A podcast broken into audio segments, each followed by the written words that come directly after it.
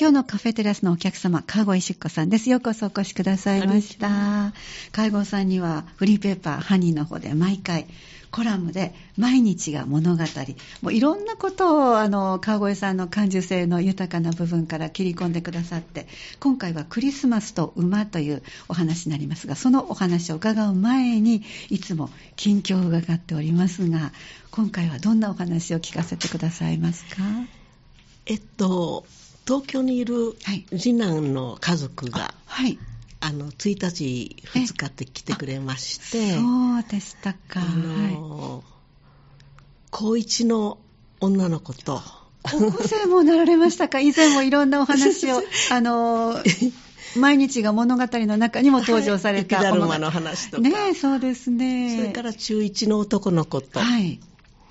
この4人が来てくれまして、ええなんて言うんですかね、もう爆発的なエネルギーを持って、そうでしょうね。あの、もう老夫婦二人の日頃の生活は、ちょっともうよどんでるっていう。か、いやいやいや、静かで。はい、流れますからね。まあよく言えば静かな、ええ。でもまあそんなに大したあの話題もなくっていうか、あの、お互い、まあ、言うこともほとんどもう決まってますし、ええいやもう2といえばカーの中ですからね、それぞれの世界の中でね。そうですね、はいはい。それがね、あの、まあ、高1と中1ってうん言いましたら、あの、昔、今でも言うのかな、お箸が転んでも爆笑して止まらないって、そうですね。特に高校生のね、ええ。お嬢さんはきっとそうでしょうね。なんかそんな感じで、ええ。もう、あの、家の中がええ、リズムがはい。変わって、えーなんか空気がもう飛び散って、はじ、けてましたか？もう、なんか、ものすごい賑やかで、ええ。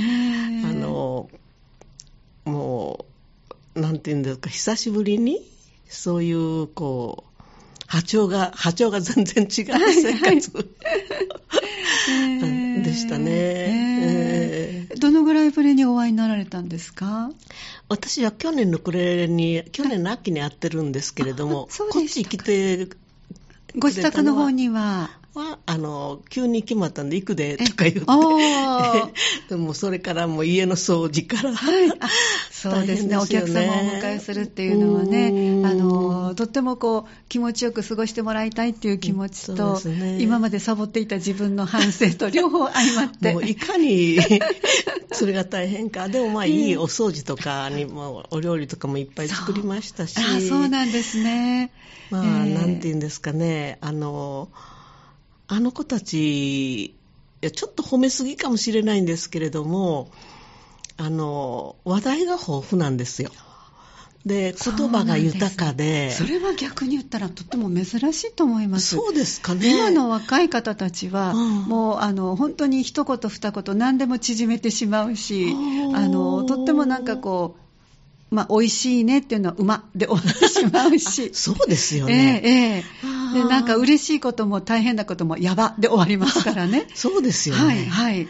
だからはあ。言葉が巧みなのはすごいと思います。あの多分言葉自身は縮まってるかもしれないけど、はい。話題が豊富で、ええ。豊かなんですよ。そうなんですね。で、あの、うん、あんまりその人の嫌がることなんか言ったりとか、あそういうことをすると、ものすごくあこっぴどく叱られるんです、あの子たちは。あだからあご家族でそうですね、うん。息子さんのね。だだからといって、縮まってるわけじゃなくて、ええ。非常に自由で、あの冗談とか、はいはい。ちょっとシニカルなことも言うし、あの、まあ、お嫁さんが言うには、うん。あの、夕飯が済んで、はい。私が台所えでえ片付けしてて、ふっと気がついたら、ええ。もう30分以上もあの子たち3人で喋り続けてるって笑いながら。あそういう、まあ、育ち、育て方をしたので、はい。今が、こう、積み上がったものがあって、割と言いたいことを言って、ええ。お父さんは、あの、あの、会社で言えば真ん中のちょっとだけ上なんだってとか、その、なぜかっていうことも、あの、あはい親子で喋ってるんで、もう遠慮なくいろんなこと言うんですけど、はいただ傷つくようなことは言ったら、もう、あの、泣きそうになるほど怒られるんですよ。ですけど自由なんです。ええあ、そうですか。まあ、ちょっと、あの、多めに見てるんかもしれいないんですけど、やいやいやいやいや。私からすれば、ええあの、これでいいんじゃないかなと思って、久しぶりに。言っちゃいけないことってのは本当にあの教えてもらわないとうん友達同士だったりあのわからない者同士でずっと来てたのがそこできちんとした物差しを大人が示すことであそっかこれはこういうふうに傷つく場合もあるからいけないんだなっていうのがこう、理解できるようにお父様である川越さんの息子さんにあたる川越さんがおっしゃってらっしゃるということですね。そうなんですね。私はそんな教育した覚えないんですよ。ただ、いやいやいやあの、あの子ははいそういうふうに育ててて、ええで、子供が高1であり、中1である子供にしては、話人の話をよく聞く。それもすごいそうです素晴らしいでしょ？素晴らしいです。はい。あの、中1の男の子って、ええあの、どんな話するんかなと思ってたら、えあの、まあ、私のことシュッキーって呼んでるんですけど、ねあの、前にね、ええあの、連れて行ってくれた遊園地とか、はい。あの、公園とか、遊園地はちょっとリフォームしたんで、うんそれ、僕見に行きたいあって、向こうから。あはい。だからいろんなカルタししなきゃいけないかな。何しなきゃいけないかな、もう全然向こうから、ええその、ええ話のネタを作って、乗ってくれて、うーん。それでもうとことん体動かして遊んでくれたんですよ。ええで、高一の女の子だから、はどうかなと思ってたら、キャッチボールしたり、キャッキャ言いながら、ええあの、みんなで公園行ったんですけどうね、ーあんのまあ、あの、自分が傷つけられたら嫌な言葉を言わないようにしてるのがなんとなく感じられるし、ええ まあ、これでいいんじゃないかなとか思ってええ、なんか、のびのびと気遣いもできられる、うん徐々に徐々にこう、人としての成長がはっきり見えてこられたっていうね。ことですね。私は全く、あの、全然そういうことを何も言わないで育てた割には、意外にうまいこと言ってるんじゃないかなと思って、もう兄弟も仲がいいし、えー。親子も仲がいいし、ええいつもなんかスキンシップしてるし、あそうなんですね。やっぱり安心をこういろんな形でお話ししてても、だからダメなものはダメって言われても自分がしっかり愛されてるってことが分かるようなうん。日頃の接し方、空気感があるので、安心してお話もされるん安ですね。心してますね。怒られたら怒られた時のことで、また、その怒られたのは嫌な思い出じゃなくて、ええ。あ、そうかと納得できるものらしくて、うん。でも私、その、自分の子供の頃を考えると、ええ。お両親とも働いてましたから、あの、なんか家族団らんとかなかったんですよ。教会ということでね、はい。やっぱりね。そうです、そうです。じゃあ家族はほったららかしみたいな、これでいいのかみたいな、非常になんかひねくれた、な なんか育ち方をしたなって、ええ。自分のこう形っていうのも作ってしまってたんですよ、今まで。はい、はい。私はこうなんだ。あの外交的じゃなくて内気でえーすごい、あのひねくれててそういう育ち方をしたんだってついえー12月31日まで思っていたんですよね。ででも、えー考えてみたら私も、ええあのお箸が転んだら爆笑していた時代があったと思い出して、もう忘れられない一つの思い出は、ええ。中学校の時に、はい。あの、まあ、あの、社会の先生が非常にスパルタ式で怖い先生だったんですけど、私が一番後ろに座ってたんですね。えはい。で、あの、なんかの表紙におかしいことが起こって、あで、お隣にルリコちゃんっていう可愛い女の子がいて、ええ。頭も良くて、はい。でその子は院、あの、級長さんだったんで、本当にもう模範的な女の子だってみんなから好かれる。その子巻き込んじゃったんですよ。それで教科書で、ええ。あの顔を隠しながらもう、ええ。なんか原因は覚えてない、ええ。もうクスクスクスクス笑って、はいはい。ついに先生が、ええ。あの授業終わったら職員室行こうと。気づかれてしまいましたか。あ頭の一つの二つは殴られるだろうと。ええそう思って、ええそれでもね、止まらないんですよ。止まらない。は いもう泣きそうになって、ええ泣きそうになりながら止めたいんだけど止まらない。ちょっとあのヒステリー症状群とかなんかそんな名前もあるらしいんですよね。えそうなんですか？それは最近知ったんですけど、まあ、とりあえずあの職員室行きました、ええそれでもねもう悲しいほど止まらないんですえよ、えええで先生がなんか説教してるあ、やっ叱られたんですね。なんかはい でも見たらええ。先生もどっか笑ってる顔なんですよ。そうなんですね。先生も巻き込んじゃった、ええ。なんかそれははっきり覚えてるんですよね。中2ぐらいの時だったかなだから私もええ。そんな難しい子供じゃなくって、うん。きっとそういうことを忘れてたけれど、ね。そういう性格もあったんだ、でもう一つ思い出したのは、ええ。今あの、えー朝のテレビドラマで「はい。ブギウギ」って笠木静子さん、私のあだ名が、ええ。笠木静子だったんですよ。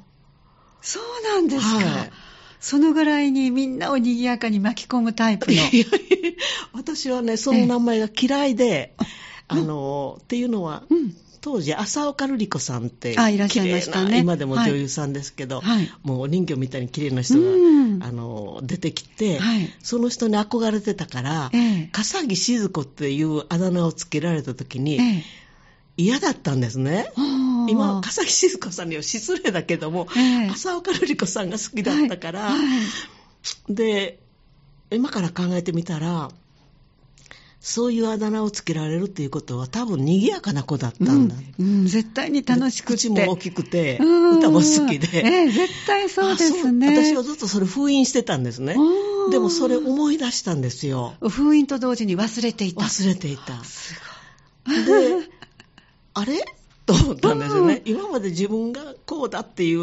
うん。その、祝子といはいうはい。ものが、ええ。このお正月に、ええ。ちょっと違うと思って、別の私、祝福もあったんだと思って、うんそんな発見があって、ええ。あの、まあ、なんか、みんなと遊ぶ、子供時代でも遊ぶときは、うん。あの、なんかドラマを作って、でシーツを持ち出しすごいて、すごい。それで私が監督して、はいはい。で、なんか歌も作って、ええ。あ、そういうこともしてたなと思って、何も私の今までの暗いイメージが、うん、どこにも今お話ではないですね。いや、まだ一部はありますけど、でもそれだけじゃなかったんだって、うんええ。あの、ななんかそんな、あうん。の、ことを思ったりして、え。ええそれはじゃあ、あの、お孫さんが帰られてから、しばしご自分で、その余韻から刺激をされて。そうですね。うあーーん。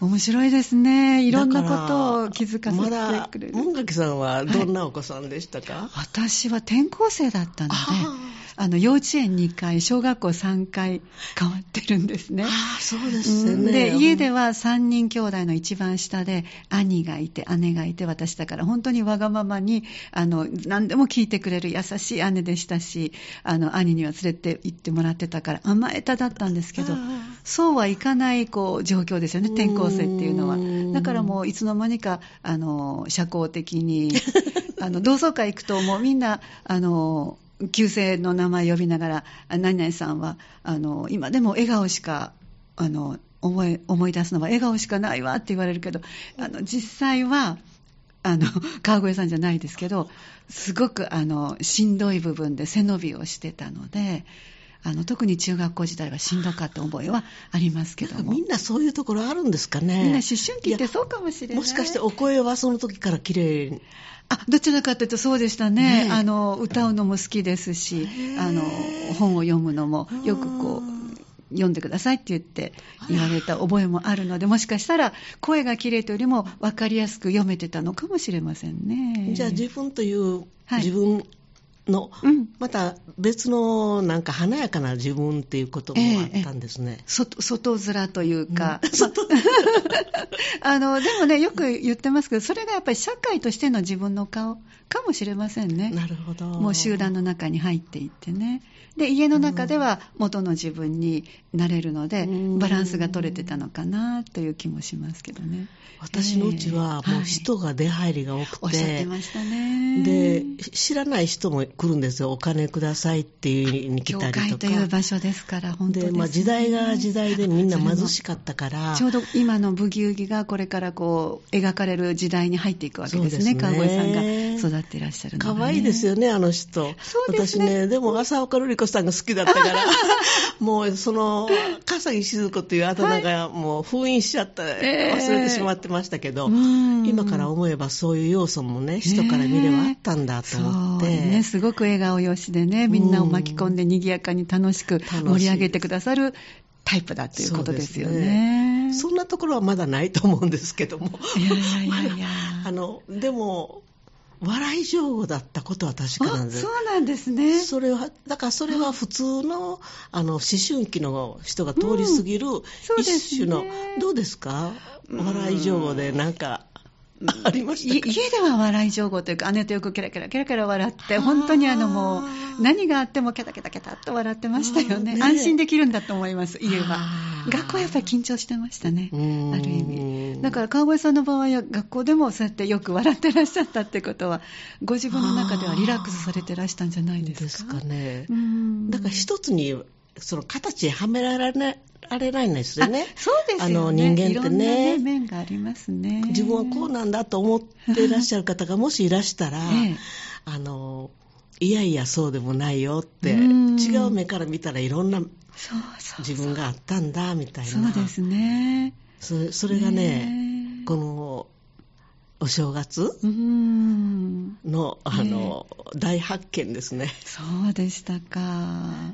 でも帰られたらまた元のリズムに。元のドヨンとした。でも、やっぱりそこでこう入れ替えがあったのであ、今、ですね川越さんご自身もそういういろんなことを思い出されるし、まあねちょっとしたことで、何かやっぱり31日と今年に入ってからの違いっていうのは、これからいろいろ出てくるかもしれませんね。そうですね。ねえまあ今年はお正月からいろいろありましたから、はい、なかなかね。あの毎日が物語っていうお話をさせていただいたり書いたりしてますけれども、この1日2日でええもう1年分の物語が。悲しいこともあり嬉しいこともあったし、うんもうお料理も1年分あそうですね。頑張ってお客様、そうですね。作ったりとか、ええうん全部で3倍の人数分作ることになりましたもんね。お二人だったのが6人になられたから。そうですね。ねえ。ええうんええまあでも、あの、もう上の子供は高1ですから、はいコーヒー入れてくれたりとあか、、そう。あの、はいうん、ええいろいろ。もう本当にあと少しで大人の仲間入りね、ねしてくださいますうんね。18歳で成人ですからね。あの、コーヒーカップなんかちょっと棚の上にあ,、あはいってええ、それを取るのに私は踏み台がいるんですよ。はい。そしてもう恐る恐る戸を開けてええ、一つ二つって言ってこう取り出すんですけど、まああの、お孫ちゃんは背が高いんですか？彼女は背が高くて、って横に来て、手をぐーっと伸ばして、開けて、おやそうですか。ですねごくチャーミングで美人さんでいらっしゃいましたね。確かね、お写真も可愛いことはね。可愛いですねね。えあ誰でもみんなそう思ってるんですよ、でも。いやいやいやそうですかうん。えーそうですね。その2日間もらわれたエネルギーはもうしっかりと川越さんの中に。そうですうねん。まあ、これからね、どういう時代になって、どういうふうにね、育っていくかわからないし、まあ、1日に、あの、地震があり、はい。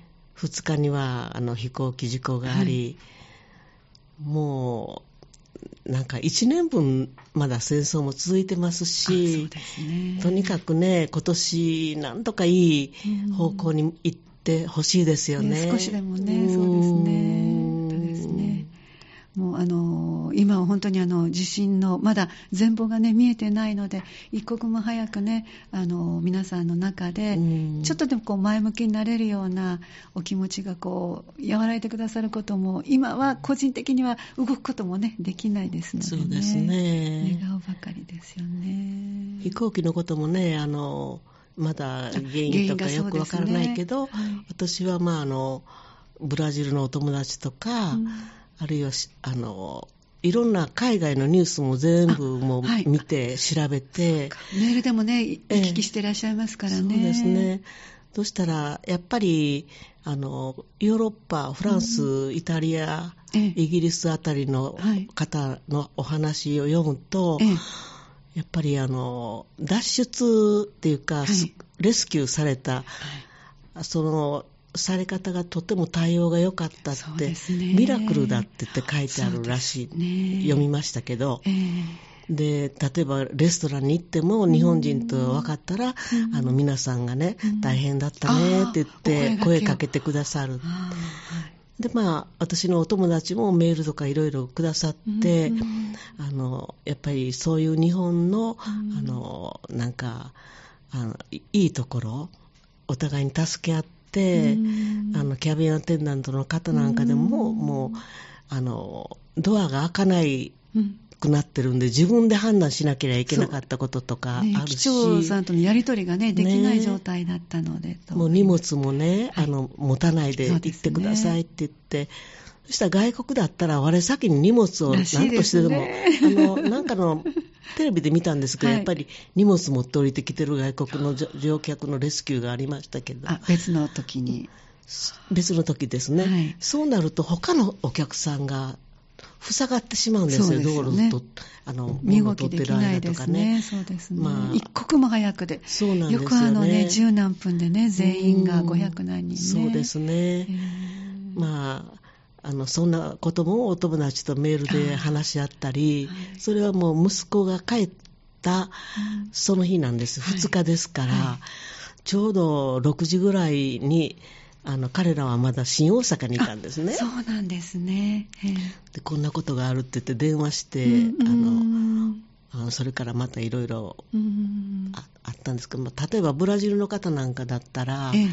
あのにに日光のあの鶴のはい。マークありますね、はい。はい。あれ見ると涙が出て懐かしくて今ちょっと直行便はないはずなんですけども、うんええあのものすごく郷愁を感じるんですって。よね。そうなんでしょうね。それからあるところで読んだんですけど、うん。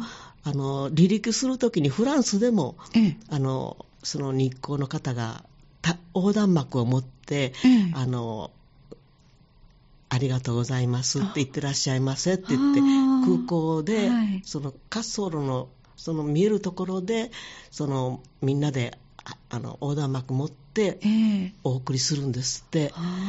だから私も実際経験してるんですけどはい。あのなんて言うんですかねアメリカ人の女の子うん。が自分の荷物がなくなったっていうんですよ、ええ。置いてあったのが、はいでもう飛行機に乗らないといけないんだけどうん。荷物がない、ええ。そしたらもうあのキャビンアテンダントの人が一生懸命その人のために探してあげるんですよね、うん。そういうもそういうところいいところをもっとアピールして書いてあげて、うん。犯人探しはもうあのいいことはないんですけどもそっちよりもっといいこといっぱい報道してほしいなんていう、あの親友の方からのメールがあって、ええ。本当にそうだなと思ったりして、うん。あのもう大変ですね。ねえそうですね。この1年ねどんなになるんでしょうね。ねえ。まずはあの私たち個人それぞれが心身ともに健やかに過ごして何かあったら応援できる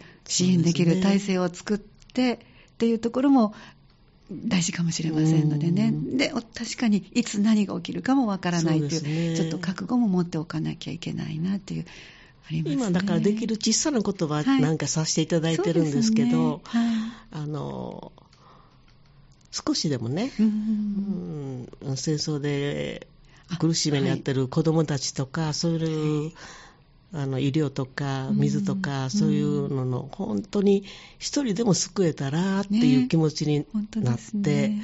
今年スタートしましたね。そうですね。うん本当みんなそんな思いで今年スタートした、えー2024年ということですが。じゃあちょっとここで一曲入れて、今度は、えー毎日が物語のこのコラムについてのお話です。えー今日のカフェテラスのお客様、川越出子さんをお迎えしまして、フリーペーパーハニーのコラム、毎日が物語、今回はクリスマスと馬というこのお話をでは、後半は伺ってまいりましょう。よろしくお願いいたします。これを今回お書きになろうとこう思いついたきっかけっていうのは何かありました？えーちょっとあの季節的に過ぎちゃってあ申し訳ないん いえいえいえ、でもこれは冬号ですので、もうぴったりの話題をね、書いてくださって。あのーやっぱり馬が、はい。川越さんはね、もう馬と切っても切れない、はい、話題が。子供の時に見たクえ。えリスマスのあの、なんていうんですかあ紙芝居みたいなのがあるんですよね、ええええ。その時にあの、まあ、イエス・キリストが生まれたのは、うん。馬小屋の中のはい。ええ。か貝羽桶マブネって言うんですけどはあマブネは貝羽桶のことであって、ええええ貝羽桶っていうのは何かって言ったらあの藁とか、うん。あの干し草とかを、うん。馬の餌を入れるちょっと大きなあの、はい。まあ、箱箱みたいなんですね、ええ。それをマブネって言うんですけれども、あのそこをその見た紙芝居の中に、ええ。あのそのマブネを覗き込むように、うん。微笑んでるように、ええ。あの馬の顔があったんですね。うんでそれがいまだええ。にこう、心に残っているっていうことすがごいですね。ものすごくはあ。でもね意外に馬が出てこないんですよ。羊とかそういうのは出てくるんですけどはい。どうしてイエス・キリストを一番最初に見たのがもしそこに馬がいたなら、ええ。動物としては初めてのはずなんです、そうですね、本当ですね。でまあそれと全然関係なく私はうんあの、えーああの東京に住んでいる時に、ええ。たまたまあのそういう愛馬の会みたいなうん。で馬に接すること、まあ、アメリカで初めて乗ったんですけれども、そね。はい、そのあたりもずっと書いてくださったのでね、ええ。はい、アメリカン青春グラフィティの方で書いてくださってました。そうなんですよね、ええそれがね、はい。あら？あの馬の顔がうん。いまだにまだ心に残ってて、うん。そして私はずっと趣味として、ねえ。あの馬と関わってきた、うん。ああのなんかこれつながりがあるのかなってええ。ちょっと思ったんですよ。え。え。うん。だって犬とか猫でもよかった。しそうですね。で猫はずっと飼ってたんですけど、あはいはい。あの馬っていうのはあんまりその割には取り上げられていないなとか思って、うん。あの今ちょっとふと思うんですけど、ええ。やっぱり馬もそ育てられた場所とか人によって、あはい。その風情が全然変わってくるんですよ。そうなんですか、はい。そういうものなんですか？例えば、ええ。あのうーん皇室関係の,、はい。あの馬車のパレードなんかありますよね。はいはい。そういう時はあの馬っていうのはそういうふうに綺麗に立ち、立ち振る舞いが、うん。あの上品であるお馬さんでも。そういう育てられ方をして訓練を受けますよね。だけど本当に片田舎のどっかの農家の馬は、ええ。あの、何ですか、あの、後ろに荷車を引いて、力強くね、そうですね。のんびりと、はい。ね そういう感じえで、見ただけでわかるんですよね。あのもう小さく絞って、例えば乗馬クラブでもはい。A と B うん。に飼われているその馬たちは違います。そうなんですか。なんかイライラしてるところとかのんびり、本当に笑ってるのかどうかわからないんですけど、笑ってるような雰囲気で育てられているクラブとか、ピリピリしてるクラブとか、い。あります。そうもうなんです全然。ね。だから、あの、会話桶にいたはずうんと勝手に思っていえる、えその馬の、ええあの、なんか馬も全然、その、上等なところで馬車を引いていたわけじゃない、その馬の眼差しが、すごい柔らかかったっていうことで、えーで、清この夜っはい。ていう歌、ねごご存知ですよえね。えええあれは、ちょっと私も調べてみたんですけど、はいはい1818年に作られたんですよ。あ、そうということは200ちょ年余りちょっとですね。そうですね。ということは、日本は江戸時代ですか、はい。はい。あの、まあ、クリスチャンを、あの、かなりええ、あの、統制があって、そうですね。そういう時期になります時ね。期に清子の夜が生まれたんですよね。1818オーストリアの片田舎で。それはもともと、あの、今日、えっと、クリスマスの前の晩に、あの、ネズミになんかが、があの、オルガンがかじられたんですって。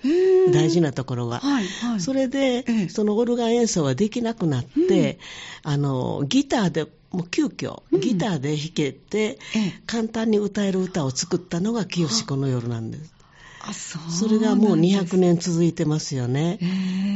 まあ、キリストが生まれたと言われてる時からもう2000年以上、2024年になりますけども、そ、の間ずっとあの歴史を紐解いてみると、清子の夜は日本でいう江戸時代のあえー。の時に、そのギターで急遽作られて、今200年続いているっていう、ねそういう言われがあるんですよね。あ、そうなんですええ。ですから別に、あの、キリスト教でなくても皆さん好きな歌ですそうですし、ね。別にクリスマスじゃなくてもいつ歌ってもいい歌なんですよね。はいえええー私はだか好きだから、ええあの、いつでも歌いたいですけど。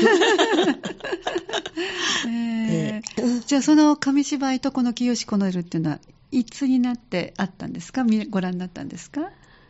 えっと、クリスマス。の、ええ幼稚園の頃ですか？小学校ぐらいえっとの時ですか？その紙芝居は、小さい時ですから幼稚園ぐらいかもしれませんすごいね。ですね。あの、母がオルガン弾いてたので、ええああ、そうあのですか。教会での出来事。そうですね、ええあの歌を歌ったり、あの結構、父の日曜学校はに人気があったもんで、たくさん来ましたね。そうなんですね。でそこであのクリスマスツリーを飾ったりとか、ええええそういう少女時代でしたうんね。私もあのこう転校生ってさっきお伝えしましたけども、行く先々でたまたま近くにこう教会行ってらっしゃる方、ご一緒したら日曜学校行こうとか、クリスマスキャロルうん回った覚えもありましたのでねそうす。か楽しいですよね。すごく楽しかったなんかちょっとプレゼントもらわれそうですね、それも夜にね、賛美歌を歌って回るっていうのが、なんかこう、子供心に神聖な感じがしてうん、の当時いたところの市長さんのお宅にも寄せてもらったりそとすか、すごくあの一人ではできない経験ができたので、いろんなこうそうですよね。思い出も一人ではちょっとね。はい。えーそういう特別の経験もできたななんて思ってますけども。えー。私、あの、つい最近ね、はい。ハニー FM 読んでくださってるはい。方とちょっとお話しすることがあって、ええええ。あの、僕、山梨県で生まれたんだけれど、はい。あの、真船の中で育ったんだよって言うから、はい。なんか、真船ってあの、さっきおっしゃったまあ貝羽桶貝羽桶の中で、ねはい。あのね、ええ。で私は、へーって言っても、じゃあキリストと同じじゃない、うんとか言って、話が弾んで、ええ。で、しばらく喋ってたら、ええ。あの、僕の家はものすごい貧乏で、あの、遊ぶところも、ち、よちよち歩きの時からもう、馬小屋の中で遊んでたっていうからおー、えーと言っても、これもびっくりなんですよ。初めて聞くお話で、ええそんな人がいたんだ、みたいな。ええ時代がまあそういう時代だった、ということでもあるんですね。うん山梨県って言ったら多分、ええあの、馬が一番多い県なんですよ。そうなんですか。はい。おーで、乗馬クラブも一番多いと思いますね。ええええだから、あの、あの、馬船の中の、その、キリストの誕生は、うん。そんなに珍しいことでもないって、私はもうそれしはいかはい。知らないから、これもまた新しい発見で、ねええいつも読んでますよって言ってくださって。あー嬉しいですね。あの、スタジオ前からも本当に結構ね、男性の方が、はい。わざわざそれをこう、このハニーを、フリーペーパーを取りに寄ってくださって、で、まあちょうどこう生放送などしてたら、ちょっとお互いにこう会釈して、ご挨拶して、またすっとこう、あの、戻っていかれるっていうことあーそうなんですいろんな方に読んでいただけて、あのーとっても嬉しいです。すぐ近所の方ええ。も、はい。あの、なんかそこで英語をやってるので、ええはい。あの、よくわ知ってますって言って、ハニーもよく読んでますよって、ねたまたまあの地区のお掃除の時に、はいなんかの話からそうなって、えええ意外に多いんです。えはい、もうたくさん、もう本当にね、最後の方なくなってしまって、ええもう足らないぐらいになってるので、今はものすごく人気があるようで、ありがたいことに。私もなんかね、あの、神戸新聞で、はい。よ見たよっていう人もいらして、はいで、いつも、あの、糸満って、あの、スイミング行ってらっしゃいますスイミング行ってないんですけどあ、お風呂だけ行ってるんあ、ですけど。そうなんですか。隣に、ええあの、ロッカーでいつもお話しする人が、はい裸んぽの付き合いなんですけど、あーはいあんまり親しくはないんですよはいね。。はい。で、あの、ある日、読んでるよって言ってくださって、えーって言って、えーどうして私って分かったの？って聞いたら、本当そうですね。あの、裏のええ写真であなたっていうことを、そっかそっか。分かったんですよはいゲストの皆さんね、うんねあの、見ていただけるようにしてますからね。なんか嬉しい。そうですね。でそうです今回ちょっとあの急なことですけど、ラジオが3月31日で終わってしまいますけども、あのこうやってゲストのお話はいつもハニー FM のホームページにアップしてます。あの形はずっと続けていくので、あの場所は変わっても聞いていただくものもラジオからホームページだったり、それからああのスマホだったりパソコンだったりで形は変わるかもしれないけど、フリーペーパーも続いていきますから、皆さん方にまだまだいろんなことを発信していていけたらなと思ってますのでね、ぜひあのラジオの電波としては3月31日で終わりますけど、はい。情報としての放送パソコンでスマホでお聞きいただけますから、川越さんのお話もまだまだ続いていきますので 嬉しいですね。ぜひぜひあの来次回も春号、はい。楽しみにしておりますので、はい。よろしくお願いいたします。こちらこそよろしくお願いいたします。今日はどうもありがとうございました、お話をお伺いしましたのはフリーペーパーハニー毎日が物語。え今回はクリスマスと馬という内容を書いてくださった川越出子さんをお迎えしてのお話でした。どうもありがとうございました。がとうございました。